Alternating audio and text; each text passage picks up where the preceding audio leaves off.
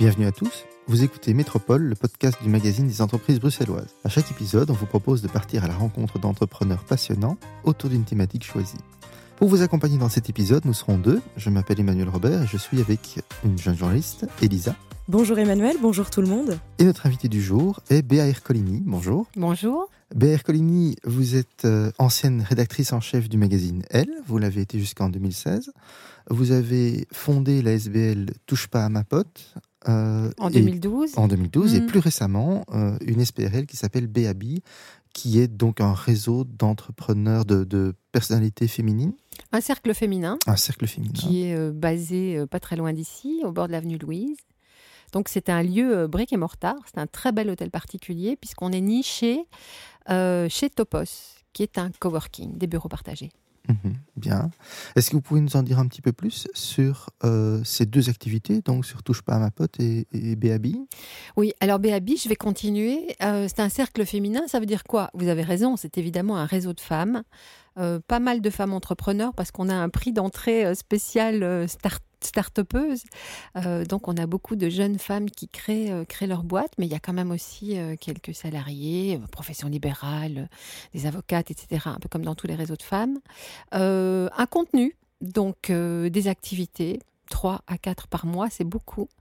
Euh, avec, je dirais, deux axes. Un axe un petit peu bling-bling euh, qui me vient de, de mon passé, de mon carnet d'adresses, puisque j'ai la possibilité de, de partager des, gens que je connais et que j'aime bien. Et ça va de euh, Diane von Furstenberg, qui est un peu la marraine de ce projet d'ailleurs, à euh, Pierre Marcolini euh, ou, Axel Red qui vient cette semaine. Euh, ça, c'est une chose. Et puis, un côté plus boîte à outils, boîte à outils de la start-upeuse et, de l'entrepreneuse, de la profession libérale, avec des workshops, euh, toujours en invitant euh, des spécialistes, des experts qui viennent parler euh, de la digitalisation de l'entreprise, de l'aspect fiscal des droits d'auteur, etc., etc. Voilà, ça, c'est vraiment les axes principaux de, de BAB. Et pourquoi un cercle spécifiquement féminin? Mais parce que il y avait euh, vraiment une demande que j'ai entendue de femmes qui me disaient on est allé voir dans tel cercle, on est allé voir dans tel réseau et on s'est pas spécialement euh, senti à l'aise. Et puis d'abord, il y avait beaucoup d'hommes. On était un peu euh, euh, repérés parce a- parce qu'on était les seules femmes. Ça, c'est une première chose. Cela dit, on est un cercle féminin où les hommes sont les bienvenus parce que de manière très régulière, des hommes s'inscrivent à nos activités. Bon, la plupart du temps, ce sont nos membres qui amènent leurs partenaires. Mais enfin, de temps en temps, il y en a l'un ou l'autre qui débarque, même pour les petits déjeuners. On n'est pas des nonnes non plus. hein. Et, Euh, puis, et puis, les hommes, c'est aussi des opportunités de business. Donc, on ne va pas leur fermer la porte au nez. et, et Touche pas à ma pote. Alors, Comment c'est né ça? Touche pas à ma pote est né euh, totalement euh, par hasard suite à la, à la sortie, j'ai envie de dire la fuite du film euh, Femme de la rue, qui était le travail de fin d'études d'une jeune étudiante qui s'appelle Sophie Peters, qui s'appelait Sophie Peters. Euh, et hum, j'étais très frappée en, 2000 en 2012 par le fait que l'équipe que je dirigeais, néerlandophone et euh, francophone, OL, pour la première fois, après neuf ans de travail ensemble, cette équipe euh, faisait, il y avait un sujet qui faisait consensus pour tout le monde. C'était cette problématique du harcèlement sexiste dans l'espace public. Devant la machine à café, à la rédaction, chacune avait une histoire à raconter. Elle s'était fait euh, harceler, embêter, insulter à l'arrêt du bus, dans le train, euh, en faisant du shopping. Et hum, j'étais très frappée aussi par le fait que très très vite on a accusé euh, cette parole euh, qu'ils étaient enfin libérés d'être euh, de stigmatiser une communauté. Et je voulais trouver un moyen de parler du problème et dans un second temps de trouver des solutions à ce problème en toute liberté. Ce qu'on a fait, et c'est ce que fait cette ASBL, puisqu'elle implémente des solutions contre le harcèlement de rue en faisant des campagnes grand public, en formant euh, aujourd'hui du personnel communal, comme c'est le cas par exemple à Woluwe Saint-Lambert, en travaillant avec les bravos, là les gens violets qui sont dans les rues, en travaillant avec la police, on travaille avec la police de Bruxelles, et bien sûr en envoyant des comédiens euh, de la Ligue d'impro dans les écoles pour euh, des élèves qui vont de euh, 11 ans, même à 20 ans dans les plannings familiaux. Depuis 2014, ces, ces sensibilisations ont concerné plus de 14 000 élèves et étudiants. Et on a, euh, on a sensibilisé, je vais dire, euh, pratiquement 400 adultes, donc les bravos euh, du personnel communal, etc. Alors voilà, moi je, viens aussi poser mes petites questions. donc Béa, vous avez été pendant de longues années la rédactrice en chef du magazine Elle. Vous connaissez bien la presse féminine et de plus en plus de journalistes comme Lorraine Bastide par exemple qui travaillait pour le Elle France quittent les rédactions pour lancer un nouveau média avec une parole plus libérée. Euh, pour Lorraine, on peut citer La Poudre, un podcast qui met les femmes dans toute leur splendeur à l'honneur. Fantastique. Je voulais vous questionner un peu sur la représentation des femmes dans la presse féminine belge. Est-ce que mhm. c'est quelque chose qui vous parle? Euh, comment vous voyez ça un petit peu? Écoutez, on sait très bien, euh, ce sont des, études qui ont été menées euh, notamment par l'AJP et aussi en collaboration par la RTBF, par le truchement de Safia Kessas, qui y est responsable de la diversité. Euh, et aussi avec l'UCL, euh, on sait très bien que euh, les femmes sont très minoritaires, enfin les femmes, tout ce qui n'est pas un homme de 40-50 ans blanc est assez minorisé dans la presse en Belgique. On sait que les, quand des femmes sont interviewées dans le cadre d'un JT par exemple, c'est généralement parce qu'elles passaient par là et pas en tant qu'expertes. on sait que le traitement médiatique des violences faites aux femmes laisse vraiment à désirer puisque euh, un crime passionnel, on considère que bah, c'est un crime d'amour, donc c'est normal, ou c'est un fait divers, ce n'est pas un fait de société qui doit vraiment être dénoncé. Donc il y a tout un travail qui a été euh, pointé comme étant à faire et les choses, je pense, commencent à bouger grâce à la JP, grâce à des gens comme Safia Kessas, etc. Euh, il y a du boulot, il y a du boulot, mais je, crois qu'il faut être optimiste et qu'il y a déjà une prise de, de conscience, vraiment. Et qu'est-ce que vous diriez aux gens qui pourraient penser que la plus belle victoire de la presse féminine, ce ne serait pas sa disparition finalement? Alors, c'est un peu extrême, hein, mais voilà, je vous questionne. c'est évident.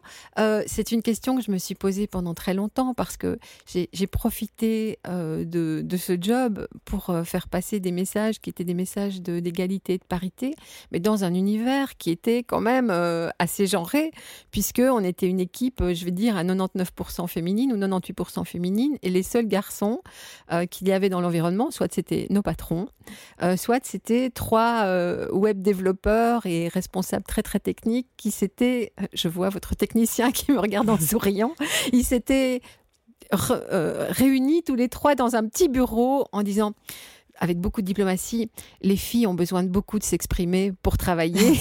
Sous-entendu, c'est une vraie basse-cour. Nous, on reste entre, on reste entre côtes, euh, entre coques dans notre petit côte. Euh, écoutez, je, je pense que quand on veut faire passer des messages, il y a deux attitudes. Soit on est en dehors de l'œuf et on est un anarchiste et on fait sauter les choses, ou en tout cas on fait beaucoup de bruit. Soit on est dans l'œuf et on fait passer des messages. Et j'ai quand même l'impression que, euh, en tout cas, c'est ma, ça a toujours été ma, ma position à moi. Euh, les, les, messages passent mieux quand on est à l'intérieur et qu'on a le micro et qu'on a euh, le journal, par exemple. Alors aujourd'hui, c'est vrai que ce L Belgique de l'époque, qui s'alignait très fort sur le L France finalement était une exception. Ces deux titres-là, dans la, dans la galaxie des L, il y en a une petite quarantaine dans le monde, étaient à peu près les deux seuls euh, qui, à l'époque, véhiculaient des messages d'émancipation à côté des messages de consumérisme. Hein. Alors, c'est tout à fait paradoxal comme, tout à fait. comme environnement. il faut le, reconnaître. Puisque sur une page, j'avais une, une, jeune fille euh, qui a euh, la peau euh, d'un bébé, la blondeur parfaite, la montre qu'il faut avoir cette saison, le maquillage, le sac, etc. Donc c'est un discours tout à fait normatif. Et en face, vous aviez un article ou un édito qui disait soyez vous-même, etc. Donc c'est extrêmement ambivalent. Mais en même temps, ça, ça fait passer le message. après, ce qui s'est passé, et c'est on va peut-être en parler après, je ne sais pas, mais c'est que ce, ces messages euh, qu'on peut taxer de féministes euh, sont devenus une mode. Euh, et Dior a sorti euh, son t-shirt, euh, on devrait tous être féministes, etc. Il y a tous ces petits, ces petits t-shirts pour les gamines qui sont super, qui disent les filles peuvent faire tout ce qu'elles veulent et tout. qu'est-ce que vous pensez de ce féministe un peu washing, comme on pourrait dire pour le greenwashing? Alors moi, j'ai pas envie de cracher dessus parce que de nouveau, les messages passent. et cette génération de, de, petites filles qui grandissent avec ce genre de messages, je pense que ça va les façonner d'une manière ou d'une autre. Je trouve qu'il faut juste être attentif parce que la mode par définition, c'est ce qui se démode et ce serait quand même très dommage que la saison suivante, on, dise ah non non non non, ça va pas du tout et maintenant vous enfilez votre t-shirt de fille soumise ou je sais pas, voilà. Donc euh, je m'en méfie, mais mais en même temps, euh, je trouve ça pas mal. Et là, j'ai envie de vous demander euh, à quand le nouveau média BAB ou touche pas à ma pote? Ah ben Voyons ça. 2019 ne fait que commencer. Est-ce que vous n'avez pas justement cette envie un peu, euh, vous venez quand même du, milieu de la presse, du média, de l'info et... J'avais besoin d'une petite détox, je crois. Et je me voyais mal euh, directement embrayer. Euh, Prendre du recul. Voilà, mais, mais, mais après coup, je réalise que, par exemple, le podcast, la radio, euh, ce sont des médias fantastiques parce que c'est des médias qui peuvent venir en complément. On peut écouter un podcast, soit parce qu'on se réveille la nuit, qu'on ne sait pas se rendormir, mais aussi euh, en roulant à vélo ou, euh, en travaillant simplement sur l'ordinateur. Je trouve que ce sont des médias qui vont peut-être aussi nous sauver de la bêtise et de l'indigence intellectuelle parce que je constate que le notre œil, notre œil et nos, nos, pouces se sont habitués au rythme du digital et donc on a intégré une durée maximale euh, d'immobilité.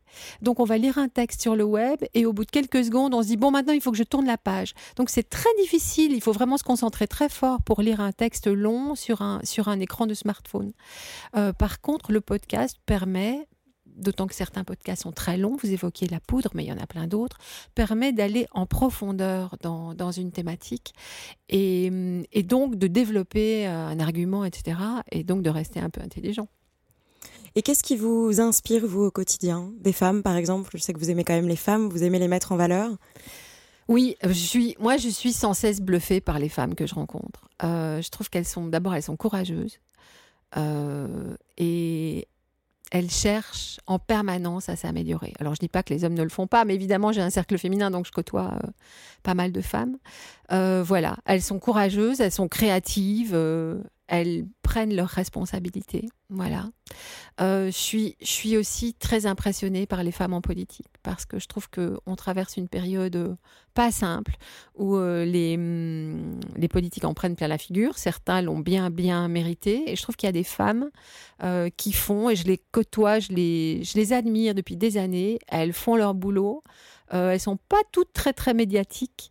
Voilà, je trouve que c'est deux fois plus courageux encore d'être femme en politique aujourd'hui. Ben, on retiendra cette belle phrase de fin. Je laisse quand même la parole à Emmanuel pour la dernière question. Peut-être même deux dernières questions, on va voir. Deux alors. Ah, donc, BR Coligny, si nous sommes ensemble, c'est aussi parce que euh, vous êtes notre rédactrice en chef invitée pour le magazine du mois de euh, avril. Ça, ce sera le magazine du mois d'avril. Donc, nous sortons d'une réunion de rédaction. Qu'est-ce qu'on pourra lire dans ce numéro-là?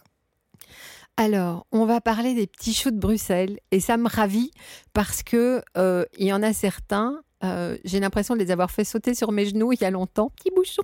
je ne suis pas si vieille, mais on va parler de la jeune génération, des millénials, des gens créatifs euh, à Bruxelles qui aujourd'hui euh, ben, débordent largement de nos frontières.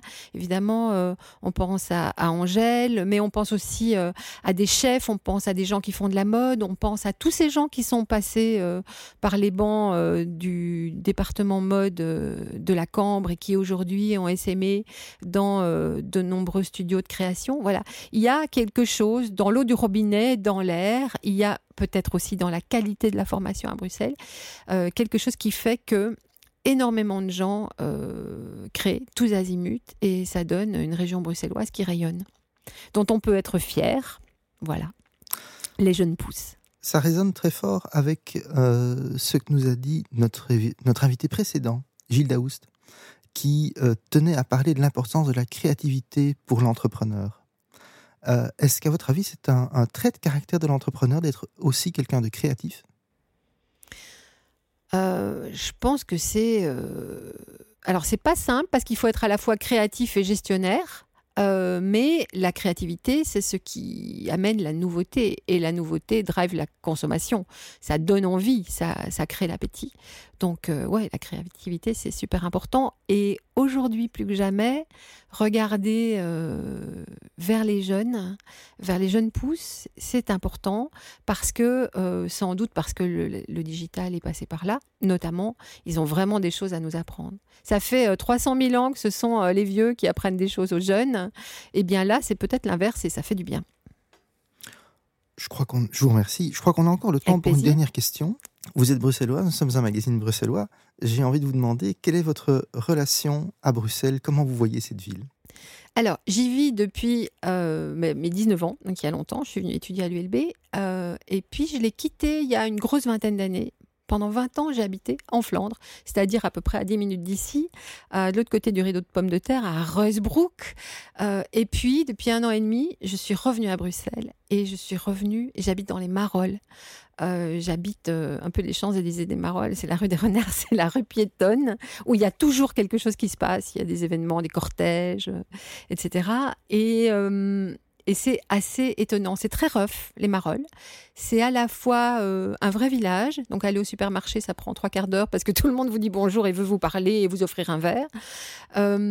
c'est un, un endroit où il y a aussi beaucoup de social, donc beaucoup de précarité, de pauvreté, d'addiction, des gens qui picolent une canette géante de Jupiler à 8h30 du matin à l'arrêt du bus, euh, des familles euh, immigrées, et puis alors des hipsters, des gens créatifs euh, et des touristes. C'est aussi fonction du jour de la semaine et du temps qu'il fait. Dès qu'il y a un rayon de soleil, les rues sont remplies. C'est incroyable.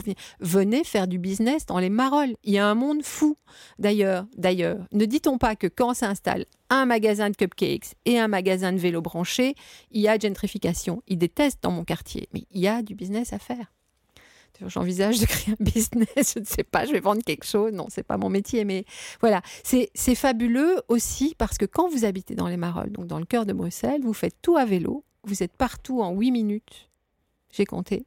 Donc, euh, fini les embouteillages, etc. Donc, euh, je suis marolienne maintenant et hum, j'habite dans le village Bruxelles, qui est un village planétaire. Marolles, Bruxelles, village planétaire. Comme dirait Philippe Claus, non? Il dit euh, Bruxelles, ville-monde. C'est une ville très, très diverse, oui. Mhm. Bien, on va conclure là-dessus. BR Coligny, je vous remercie. Avec plaisir. On va devoir se quitter, c'est la fin de Métropole. Euh, merci à notre invité, merci à Elisa, merci à tous de nous avoir écoutés. N'hésitez pas à commenter, à nous suivre sur les réseaux sociaux. Métropole revient très vite avec de nouveaux invités. Merci à tous et à très vite. Au revoir.